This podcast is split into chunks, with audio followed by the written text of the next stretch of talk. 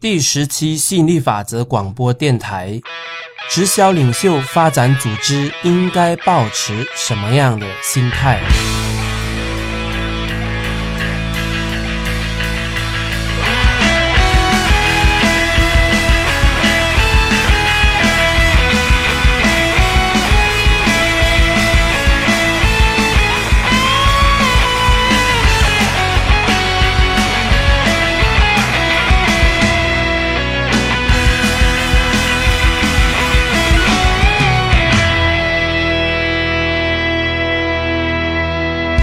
曾经有人问慈玉老师，要发展自己的直销组织，那如果要用符合心理法则的那种方式，到底应该注意一些什么？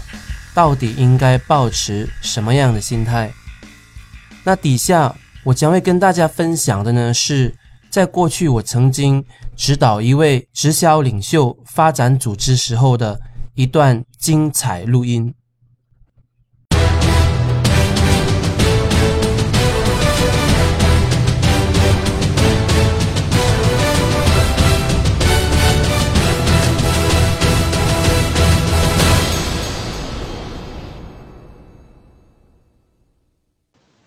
你就说你准备全力发展右边，那你左边是基不不管它吗？基本上，啊，这这是一个很好的问题。其实每一个人他在发展这个组织的时候，他首先他要真的要很清楚知道自己真正要的是什么。因为我比较清楚的知道我要的是长远性、持续性的被动收入，所以我就有这样子一一个从容的空间，先去帮助下线去发展他的组织。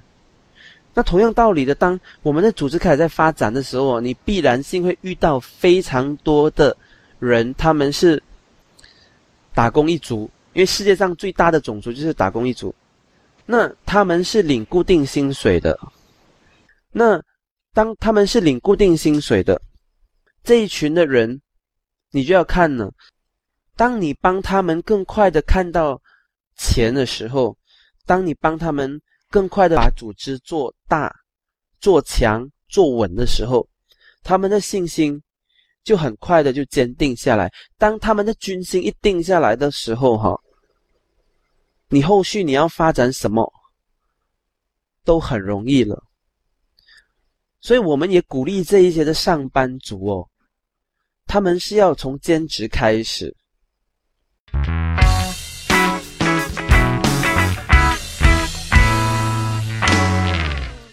千万不要，好像一些直销公司非常煽动性的，急着催他们去全职。为什么呢？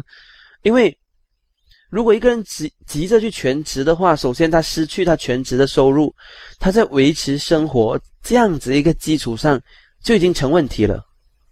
而且从自然法则角度来讲，他之前本来是打工的，他有打工的那一种心态，打工的那一种震动样式。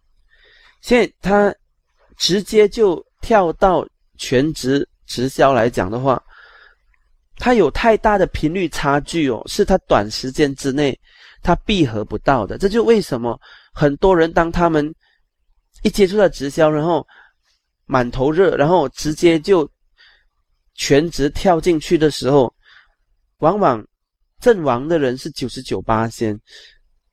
理由非常简单，就是因为。频率差距太大了，这里面有很多能量调和的工作需要去做。但是如果一个人他是兼职开始，他有很从容的空间，慢慢的去调和他自己，去适应，去学习，而他的基本生活完全不受影响啊，他还是能够维持他的生活啊。所以他有这样的一个从容的空间哦。那他兼职到什么时候呢？我们的鼓励是坚持到他这一边所产生的被动收入已经能够抵消掉他日间的全职收入的时候，他才来考虑要不要出来全职。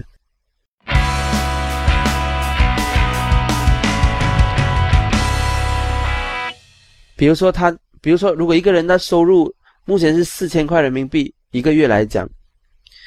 那他从这边，他的被动收入也能够得到四千块，而且是蛮稳定的，那当然他可以出来全职嘛。而且实际上是有钱有闲了，还没有财务自由，但已经有钱有闲了，因为时间能够自主啦，钱已经很够用了。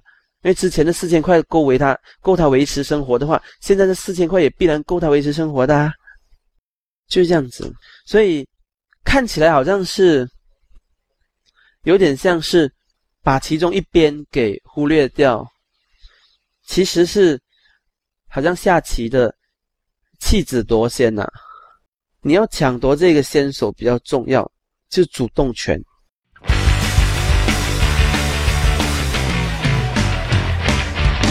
你要弃子夺先，你一定要站在一个全局的高度去考量的，因为只有你站在全局的高度，你才明白说，你不是要争一时，你是要争千秋，你不是要赢局部，你是要赢一个。整体啊，当你非常清楚的知道你要的是什么，跟你在做什么，你在做的这个东西是否对准你要的东西，那你在做着做着的过程当中，你就有了那一个从容。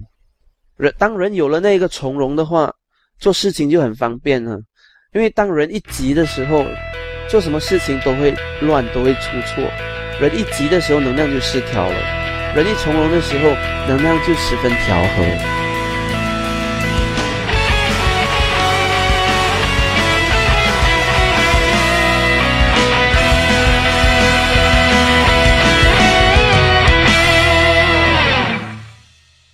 亲爱的同学们，听了本期的心理法则广播电台，你有什么疑问要提问吗？